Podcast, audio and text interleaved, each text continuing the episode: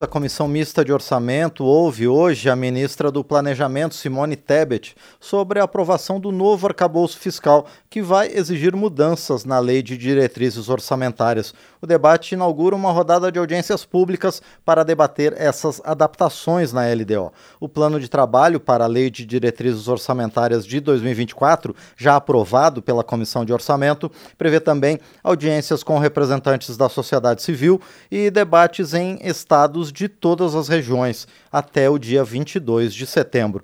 Para falar sobre o tema, já está conosco o relator da Lei de Diretrizes Orçamentárias de 2024, o deputado Danilo Forte, do União do Ceará. Deputado, bom dia, obrigado por estar aqui no painel eletrônico. Bom dia, Márcio, um prazer. Prazer é nosso em receber o senhor mais uma vez aqui no programa, deputado. Bom, com esse novo regime fiscal, deputado Danilo Forte, quais mudanças que terão que ser feitas na LDO? Primeiro, trazer a LDO, o orçamento, para a realidade do Brasil. Nós não podemos, de novo, pecar em construir um orçamento fictício. Um orçamento que não tem embasamento real, que em vez de trazer segurança, traga frustração.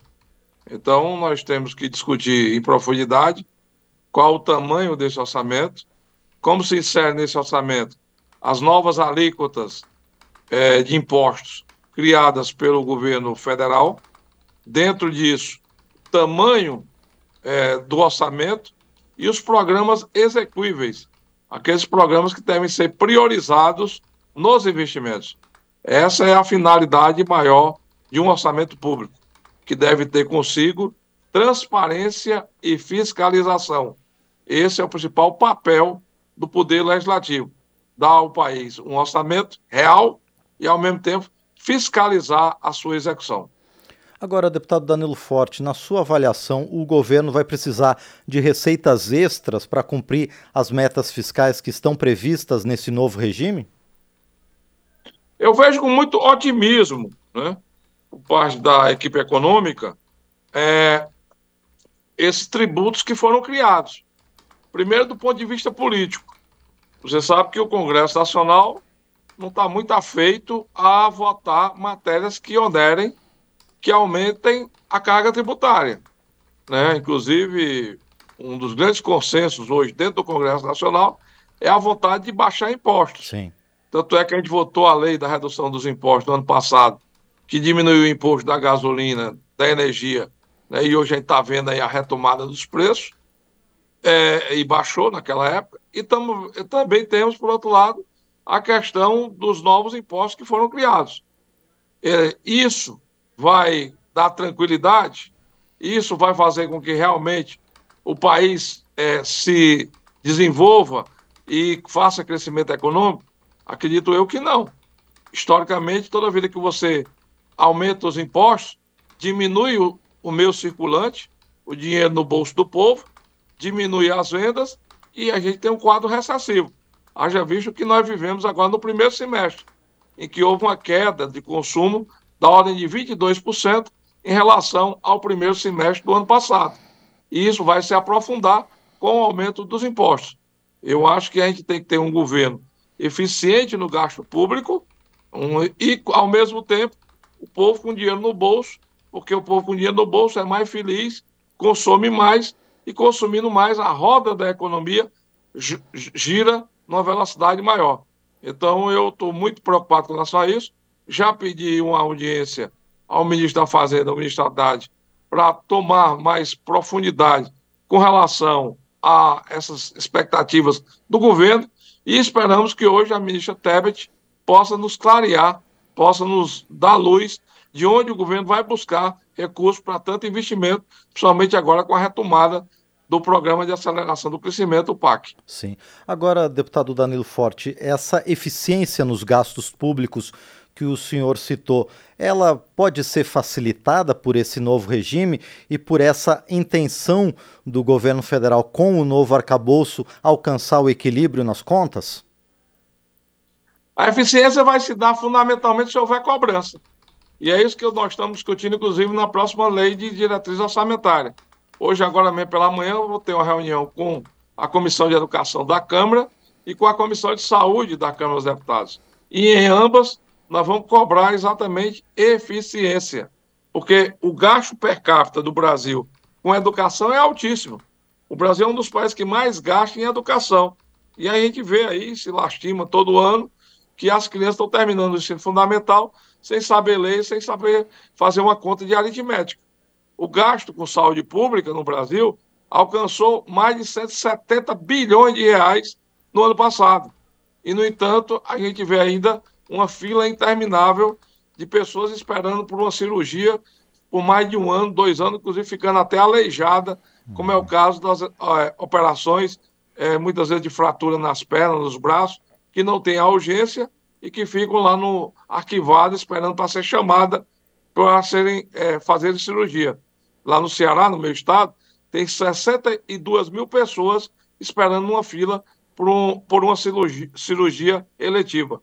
Então, eu acho que é isso que a gente precisa buscar. E é papel do Congresso Nacional cobrar. Sim. Deputado Danilo Forte, o senhor também citou essa questão dos investimentos previstos pelo governo federal no novo PAC.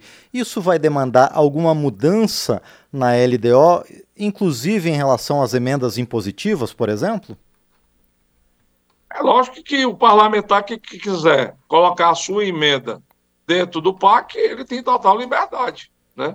O parlamentar vai ter a liberdade de direcionar a sua emenda, desde que seja 50% na saúde e 50% restante nas demais atividades fins do governo. Eu, por exemplo, quero criar, inclusive, o núcleo de atenção à criança portadora de deficiência. Sim. Nós temos algo em torno de 18 milhões de brasileiros que têm deficiências psicomotoras que precisam ser atendidos por uma política pública. E nós não temos nenhuma política pública no Brasil com relação a esse tipo de atendimento. Eu vi algumas experiências exitosas, pontuais, em Irauçuba, no Ceará, em Itaboraí, no Rio de Janeiro, né, que é, em Salvador, na Bahia, em que é, em Campinas, em São Paulo, em que o próprio poder público, por iniciativa própria, geralmente prefeituras municipais, cria um núcleo que você vai desde ao neuropediatra passando pelo psicólogo, pelo pedagogo, pelo fonoaudiólogo, Sim. pelo terapeuta ocupacional, pela assistente social, pela educação física e pela pedagogia, para construir inclusão social para essas crianças e para esses brasileiros que não têm assistência do poder público. Então, nós vamos criar uma rubrica específica para o investimento e já estamos discutindo com o governo, com o Ministério da Saúde principalmente, o custeio dessas atividades, porque vai ser uma vai ter uma complexidade muito grande de atendimento e será uma ação inovadora para atender as pessoas portadoras de deficiência psicomotoras. Sim. Bom, deputado Danilo Forte, o senhor reforçou agora na nossa conversa essa necessidade da eficiência do poder público em áreas como educação e saúde. E essa questão do bom uso dos recursos públicos é um dos pontos né, que é tratado sempre pelo Ministério do Planejamento. E hoje né, a Comissão Mista de Orçamento recebe a ministra do Planejamento, a ex-senadora Simone Tebet. Deputado Danilo Forte, a partir dessa audiência com a, com a ministra, como é que, o que, que a gente pode esperar dessas audiências públicas? Eu acho que uma audiência pública é, é bom para ver o contraponto. Né? Não fica só o monólogo da área governamental, fica o diálogo com o conjunto da sociedade. Isso é que é importante. Então você ali tem vários pontos de vistas e você pode buscar uma construção de consenso uma construção de juntar né, as ideias, muitas vezes antagônicas e conflitantes, dentro de uma resultante que pode ser boa para o povo e para o conjunto da sociedade. Então, eu sou um estimulador das audiências públicas e a democracia requer diálogo e paciência. Perfeito. Bom, então é, essas audiências públicas vão servir para recolher sugestões. Com certeza, e não só é, do ponto de vista governamental, Sim. como também do ponto de vista regional. Nós vamos começar a partir da próxima semana já a visita aos estados, né, para fazer também as audiências públicas locais. Nós vamos fazer é, pelo menos uma ou duas por cada região do Brasil e vamos fazer também setoriais, pelos segmentos da sociedade, envolvidos principalmente com a área de educação e saúde. Perfeito, deputado Danilo Forte. E para a gente encerrar, qual a previsão do senhor para a votação do relatório sobre a LDO de 2024? A nossa expectativa era ter votado no semestre passado, mas em função da espera pelo arcabouço fiscal e para também ter uma situação de maior consolidação da economia do país, a gente fez de comum acordo com o governo, resolvemos é, adiar essa votação para ter esse embasamento até na expectativa das mudanças que o governo estava fazendo no seu primeiro ano de mandato. Então, diante disso, espero eu que, concluída as audiências públicas por volta de meados de outubro, a gente tenha condições de apresentar um relatório é, consistente, um relatório que aproxime o orçamento do povo brasileiro, que a gente consiga fazer as inclusões necessárias, e eu estou muito otimista, principalmente, com incluir as pessoas com deficiência psicomotora dentro do orçamento e, ao mesmo tempo, a gente possa dar ao Brasil uma condição de governabilidade, porque a gente sabe que a peça orçamentária é fundamental para dar segurança e atrair os investimentos necessários para a geração de emprego. Muito bem, nós conversamos então com o deputado Danilo Forte, do União do Ceará, ele que é o relator da Lei de Diretrizes Orçamentárias na Comissão Mista de Orçamento aqui do Congresso Nacional. Deputado Danilo Forte, mais uma vez, muito obrigado ao senhor pela participação aqui no painel eletrônico. Muito sucesso na condução desse parecer, né, do trabalho para elaborar esse relatório que vai definir, como o senhor falou, o orçamento voltado efetivamente para a população. E também muito boa sorte ao senhor e a todo mundo que participar dessa série de audiências públicas que começam hoje. Muito obrigado, deputado. Obrigado, Márcio. Um abraço e bom dia. Bom dia, mais uma vez agradecemos então ao deputado Danilo Forte, do União do Ceará, o relator da Lei de Diretrizes Orçamentárias aqui no Congresso Nacional.